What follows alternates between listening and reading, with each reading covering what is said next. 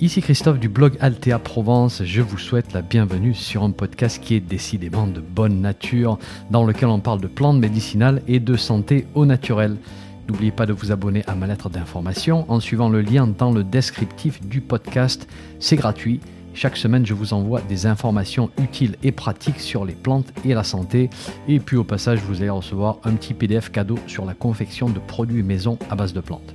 Allez, si vous êtes prêts, on démarre. 3, 2, 1, c'est parti. Bonjour, on va parler d'un petit buisson plein d'épines, mais qui nous fournit un petit fruit assez délicieux si on sait le cueillir au bon moment. C'est le prunelier et ses prunelles. Je vais vous donner ses propriétés médicinales et je vais aussi vous donner des petites recettes bien sympathiques pour préparer compote, vin et liqueur. Donc restez avec moi jusqu'à la fin en particulier si vous avez repéré quelques pruneliers lors de votre dernière balade. Ça serait vraiment dommage de ne pas profiter de ces belles petites prunelles. Parlons donc du prunelier Prunus spinosa. Spinosa pour épine, bien sûr. On l'appelle aussi l'épine noire parce que son écorce est assez sombre, en fait. Et c'est l'un des arbrisseaux les plus répandus dans nos campagnes. Je ne sais pas si vous l'avez déjà remarqué.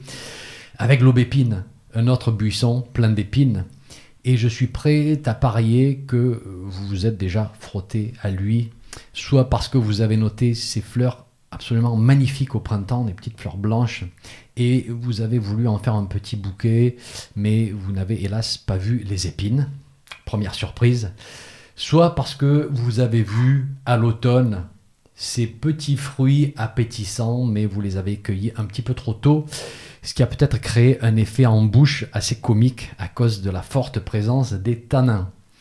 Voilà, c'est en général comme ça qu'on fait sa connaissance et du coup, il reste mémorable à sa manière. Il va souvent former des fourrés assez impénétrables euh, qui vont bien sûr abriter tout un tas de, petits animaux, des oiseaux en particulier. Il se développe au travers de racines traçantes et donc à partir d'un buisson mère, vous allez voir pointer de nouveaux petits pruneliers ici et là, tout autour. Et donc ça veut dire qu'il peut devenir vite euh, envahissant. On le retrouve à peu près à tous les niveaux en France, depuis la plaine jusqu'à l'étage montagnard. Et puis en répartition, il couvre une bonne partie de l'Europe. Il a fait partie des jardins autrefois, alors pas vraiment comme plante ornementale, mais surtout sous forme de haies protectrices, un petit peu comme l'aubépine. Et euh, une note intéressante au passage de François-Joseph Cazin, Cazin qui était médecin de campagne dans les années 1800 et qui nous a laissé un ouvrage de référence assez imposant pour cette époque. Et il nous donne une information que je n'avais jamais vue ailleurs. Il nous dit, plutôt que d'essayer de se débarrasser de ces buissons remplis d'épines, lui, il a greffé sur des pruneliers, des pruniers, abricotiers et pêchers et j'ai été surpris de voir cette information parce que ça ne me serait vraiment pas venu à l'idée de greffer quoi que ce soit dans cette masse épineuse. Mais en fait, quand on y réfléchit, c'est assez génial d'essayer de, de, suivre les mouvements de la nature plutôt que euh, de constamment essayer de, les repousser, de les bloquer, hein, d'essayer d'éradiquer ce type de buisson. Voilà, c'est largement mieux de l'accepter et de travailler avec. Après tout, hein, lorsqu'on sait utiliser le chien dent, la prêle, le prunelier, l'aubépine et la ronce, eh ben, je peux vous dire qu'on peut accepter à peu près tout au jardin. Et donc pour revenir à, l'expérimentation de la greffe avec, avec Cazin, il nous dit que les fruitiers qu'il avait greffés sont restés à l'état nain, donc petite taille. Et puis, il ne nous en dit pas plus. C'est dommage, on aurait bien aimé savoir si ces fruitiers ont bien produit ou pas. On a longtemps apprécié le bois de prunelier pour faire chauffer des fours à pain. C'est un bois qui, brûle très bien. Et on a aussi utilisé les branches mortes et couvertes d'épines pour interdire l'accès à un champ, par exemple, ou alors, vous savez, boucher un trou dans une haie d'aubépine ou autre. Et vu la dureté du bois et le fait qu'il est bardé d'épines, eh ben, je peux vous dire que c'est relativement efficace. Donc là, en fait, on voit que tout s'utilisait, en particulier vu le fait que je vais bientôt vous expliquer que la feuille, la fleur, le fruit et l'écorce ont aussi une utilité en tant que remède. Voilà, on va dire que rien ne se perd dans le prunelier. Si on suit le cycle du prunelier au fil des saisons, c'est le fruit hein, qui est le plus intéressant. C'est la partie la plus connue, la plus utilisée dans notre tradition. Et avant de ramasser ces prunelles pour les consommer, il faut attendre le passage des premières gelées. Et en fait, le froid va faire baisser la quantité de tanin dans les fruits, sinon c'est juste immangeable tellement c'est tannique. Euh, d'ailleurs, si vous voulez voir de quoi on parle quand on parle d'astringence, eh bien vous n'avez qu'à mâcher un morceau d'une petite prunelle qui est noire, mais qui est encore dure et qui n'est pas ratatinée par le gel. Et vous allez voir ce que c'est de tanner des muqueuses. Vous allez ressentir cette sensation râpeuse en bouche. Euh, comme si on vous avait immédiatement desséché la bouche. C'est pour ça que l'énergétique des plantes très astringentes, c'est une énergétique qui est très asséchante. Et puis une fois que, une fois que le gel euh, est passé sur le fruit, il va perdre cet aspect bien rond et bien gonflé et il va se ratatiner et se friper. Euh, et il va rester assez longtemps sur les branches pendant l'hiver. Enfin, si les oiseaux ne le mangent pas avant. Et à ce stade-là, il peut être consommé. Il est beaucoup plus agréable en bouche. Voilà, la, douceur ressort, bien qu'il va rester encore un petit peu de tanin par rapport à d'autres fruits. Et on pense que ces prunelles ont toujours été consommées par nos ancêtres, en fait, à une époque où les gros fruits bien juteux des jardins n'existaient pas. Euh, ce qu'on trouvait en nature, c'était de tout petits fruits qui étaient parfois amers, qui étaient parfois astringents, et la prunelle faisait probablement partie des cueillettes hein, qui étaient bien appréciées, en particulier vu qu'on le trouve à la fin de l'automne et pendant une partie de l'hiver, hein, ce qui n'est pas très courant pour un fruit. Alors que trouve-t-on dans ce fruit? Alors, eh bien, tout d'abord, il contient de la vitamine C à hauteur de 5 à 15 mg pour 100 g de fruits. Et pour information, si on regarde d'autres petits fruits de chez nous, dans 100 g de myrtille, vous avez dans les 10 mg de vitamine C. Dans 100 g de groseille, vous avez dans les 30 mg. Bon, après, euh, dans 100 g de cassis, alors là, cassis, on bat tous les records avec autour des 180 mg de vitamine C pour 100 g. Mais bon, en fait, la prunelle n'est pas si mal que ça comme source de vitamine C. Hein, c'est loin d'être négligeable. Et autre point qu'il faut noter, c'est que le fruit est puissamment antioxydant avec une forte teneur en substances qu'on appelle des anthocyanes et qui sont responsables de la couleur violet foncé du fruit. Et dès que vous voyez ces couleurs très marquées, hein, de belles couleurs sombres ou vives, que ce soit dans les fruits ou dans les légumes, pensez que c'est probablement un signe qu'il est riche en antioxydants. Et ces anthocyanes sont des piégeurs de radicaux libres. Donc il capture les radicaux libres avant qu'ils ne fassent des dommages dans notre corps. Voilà, c'est pour ça qu'aujourd'hui, on est constamment à la recherche de bonnes sources d'antioxydants, parce qu'on est constamment agressé par différentes sources de radicaux libres. Et euh, pour information, si on regarde la quantité en anthocyanes et en acide phénol, hein, qui sont tous les deux puissamment antioxydants, dans les prunelles, on a une quantité qui varie entre 1800 mg et 3800 mg de ces substances pour 100 g de fruits, ce qui est assez significatif. Voilà, il faut savoir.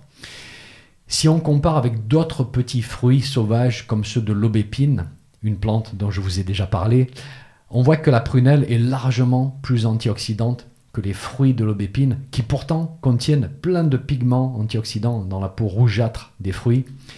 Et pour être précis, les prunelles en contiennent de 2 à 4 fois plus que les senelles de l'aubépine.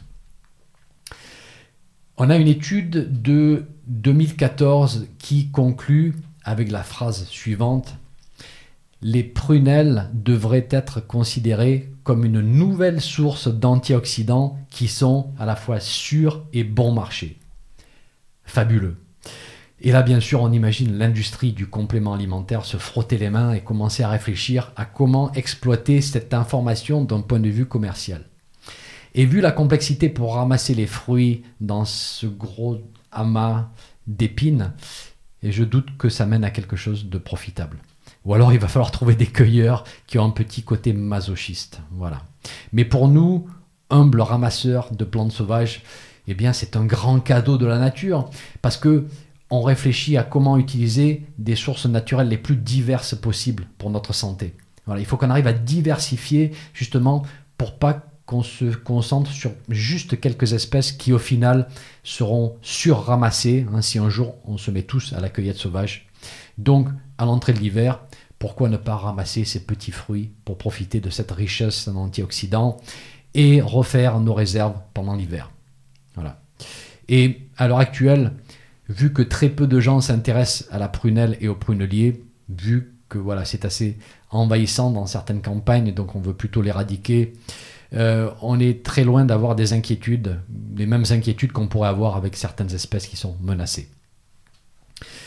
Euh, Cazin nous dit qu'il fait parfois une décoction des prunelles qui ne sont pas complètement mûres. Alors pourquoi il fait ça? Eh ben, Parce qu'il essaie de profiter de l'effet astringent et tannique, bien sûr. Euh, si vous avez déjà goûté ces petits fruits lorsqu'ils ne sont pas encore bien ratatinés, vous avez constaté la, quantité, la richesse en tanins. Donc il en fait une décoction pour les problèmes de diarrhée atonique. Alors ça, diarrhée atonique, c'est un vieux terme qu'on n'emploie plus aujourd'hui. Hein. C'était des diarrhées qu'on voyait parfois dans une convalescence, par exemple, après, après des fièvres, avec une personne qui était très affaiblie euh, et qui souffrait de diarrhée. Mais sans rentrer dans tous ces détails, il est clair que vu la richesse en tanins, c'est une préparation qui va aider à tempérer les diarrhées d'une manière assez générique, hein, sans pour autant les, bloquer. On utilise les prunelles dans certaines régions en Espagne pour les infections hivernales. Maux de gorge, et là, vu la richesse en tanins, là encore, c'est pas étonnant. On prépare une décoction avec les fruits et avec l'écorce aussi. J'ai pas testé l'écorce, mais je pense qu'elle doit être très astringente, elle aussi. On voit des préparations pour accompagner un rhume avec euh, des confections de type sirop de prunelle avec de la cannelle et du miel. Ah, ce qui doit être quelque chose d'assez délicieux. J'en salive rien que d'y penser. On voit aussi l'utilisation de la décoction de l'écorce en bain de bouche pour des inflammations des gencives. Donc voilà, en fait, ce sont des applications classiques pour les plantes qui sont riches en tanins, mais il est bon de, rappeler tout ça. D'ailleurs, j'en profite pour vous redonner le lien vers les vidéos que je vous avais faites sur les tanins. Hein, ce sont des vidéos explicatives sur euh, à quoi servent ces constituants importants, comment les utiliser, euh, des connaissances qui sont importantes euh, voilà, pour notre indépendance, mais aussi voilà, qui vous serviront si vous décidez de, ensuite de faire mes formations. Alors je vous remets le lien dans l'article qui est associé à ce podcast. Le lien vers l'article se trouve dans la description du podcast. Ensuite, parlons de la fleur du prunelier, cette petite fleur blanche magnifique et parfumée euh, c'est pas une partie très utilisée dans la tradition, mais si on cherche bien, on arrive à trouver des mentions ici et là. Euh, par exemple, on utilisait la fleur comme sudorifique, c'est-à-dire qui aide à la transpiration. Une propriété qu'on utilise pour aider la personne à mieux gérer une fièvre. Dans la version moderne de l'infection, la fièvre, c'est l'ennemi. Il faut la faire disparaître à tout prix. Alors qu'on sait très bien que le processus de fièvre fait partie de nos processus de, défense et de guérison, et que couper la fièvre, c'est bloquer nos propres défenses. Alors il y a des exceptions, bien sûr, mais en règle générale, on essaie d'accompagner une fièvre, de lui permettre de s'exprimer correctement et de suivre ses cycles d'une manière plus efficace sans pour autant bloquer quoi que ce soit voilà, et donc les plantes diaphorétiques ont toujours eu un grand rôle à jouer de ce point de vue-là, comme je vous explique dans mon, programme sur l'immunité et l'accompagnement des infections respiratoires et ORL. Et ces plantes diaphorétiques nous permettent de transpirer abondamment à un moment où le corps a besoin d'évacuer cette chaleur. Et donc ici, on utilisait la fleur de prunelier en infusion. J'ai jamais testé, mais vu le parfum très floral, je pense que l'infusion doit être plutôt agréable à boire et là, plusieurs auteurs mentionnent l'utilisation de la fleur fraîche plutôt que de la fleur sèche. Ce qui serait une complication en plus, parce que l'arbuste ne fleurit que pendant une période très brève avant l'arrivée des feuilles au printemps. On aimerait bien que les fleurs séchées soient elles aussi efficaces. On n'est pas sûr.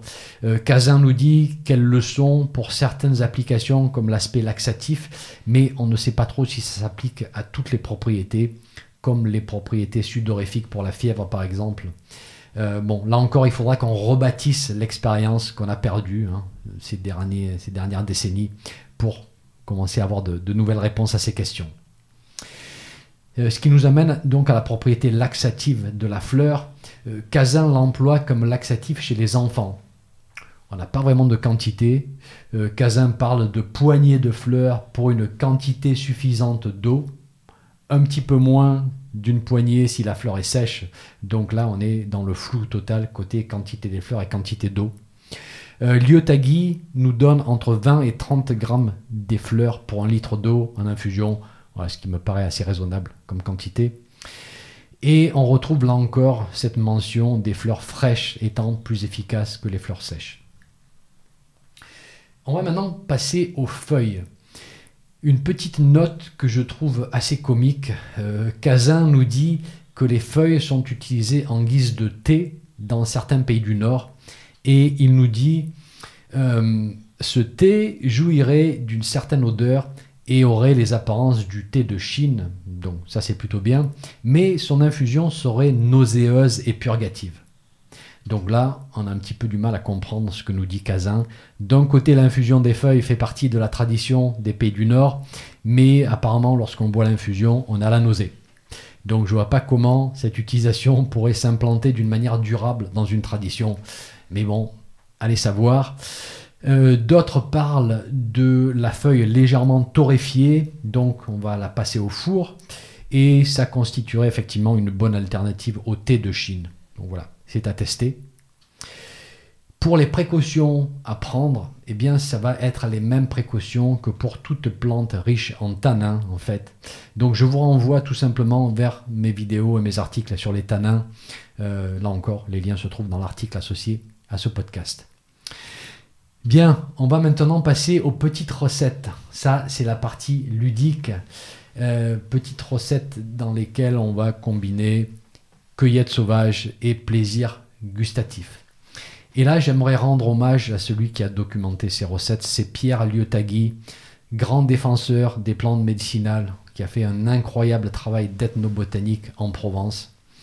Donc merci, monsieur Liotagui, pour tous ces beaux livres que vous nous avez légués et pour tout votre travail de capture d'un savoir qui était en train de se perdre. Donc les recettes, je vous rappelle que pour toutes ces recettes, il faut ramasser les prunelles ratatinées après le passage du gel pour un goût agréable et beaucoup moins tannique. Alors première recette, on va faire une compote de prunelles. On fait cuire 1 kg de prunelles dans un demi-litre d'eau. Alors dans la recette originale, on utilisait moitié vin blanc et moitié eau. Alors ici j'ai simplifié avec juste de l'eau. On rajoute 250 g de sucre, un petit peu moins si vous voulez faire un peu moins sucré, à tester en fonction du goût. Un demi-zeste de citron râpé, de la cannelle et une pincée de sel. On fait cuire hein, à la casserole et une fois que les prunelles ont bien cuit avec le sucre et les autres ingrédients, alors sachant qu'il faut laisser épaissir un petit peu le mélange et on va faire un petit peu évaporer les, jus hein, si c'est trop liquide. Ensuite, on écrase les prunelles dans une passoire de cuisine séparer les noyaux et ne récupérer que la pulpe. Et là, c'est prêt. Et gardez les noyaux, vous allez voir dans une prochaine recette, rien ne se perd, on va les utiliser. Ensuite, Liotagui nous dit qu'on peut passer au four nappé de meringue. Hmm. Deuxième recette, un ratafia de prunelle. Donc là, on rentre dans les boissons alcoolisées. Un petit apéritif sympathique. Vous concassez au pilon 500 g de prunelles bien mûres et ensuite vous les faites macérer dans 1 litre d'eau de vie à 60 degrés, ce qui est peut-être un petit peu dur à trouver aujourd'hui dans le commerce. Euh, si vous ne trouvez pas d'eau de vie, vous pouvez utiliser un rhum à 55 degrés et voilà, ces versions-là de rhum, vous allez les trouver dans, dans le commerce, ça ira très bien. Rajoutez de la cannelle, de la vanille, vous laissez macérer pendant 2 ou 3 mois en remuant de temps en temps. Ensuite, vous passez, vous filtrez et vous rajoutez 500 g de sirop de sucre pour la recette d'un sirop de sucre, regardez sur internet. Ou alors un petit peu moins de 500 g de sirop si vous voulez quelque chose de, de moins sucré. Et c'est prêt à déguster avec modération, bien sûr. Dernière recette, une liqueur de noyau de prunelle. Donc en fait, lorsque vous avez préparé votre compote, vous allez garder les noyaux et vous les faites sécher. Alors, une fois qu'ils sont bien nettoyés, il hein, faut les passer à l'eau d'abord. Vous les faites bien sécher et une fois bien secs, vous les concassez et vous allez utiliser 2 décilitres de noyaux. Donc, à mesurer au verre mesureur à l'échelle des liquides. Vous les concassez au pilon. Alors, j'ai pas encore essayé, c'est peut-être un petit peu fastidieux de concasser ces noyaux, je sais pas. Ensuite, vous les mettez à macérer dans un litre d'une bonne eau de vie pendant au moins un mois. Vous secouez de temps en temps. Ensuite, vous filtrez et vous laissez vieillir. Alors, Lieu-Tagui ne précise pas combien de temps on laisse vieillir. Et euh, si vous êtes curieux, ça ne va pas vieillir bien longtemps. Euh, du moins, je pense que ça va être le cas lorsque je vais faire cette préparation. Ensuite, on sucre en fonction des goûts en mélangeant là encore un sirop de sucre dans la préparation. Voilà, trois préparations à tester pour profiter de ce petit arbuste qui semble être une vraie peste pour de nombreux jardiniers et promeneurs, mais pas pour nous, vu qu'on sait maintenant qu'il peut devenir à la fois une source d'aliments et de remèdes. Merci pour votre écoute, c'est terminé pour ce podcast, je vous retrouve très bientôt pour un nouvel épisode.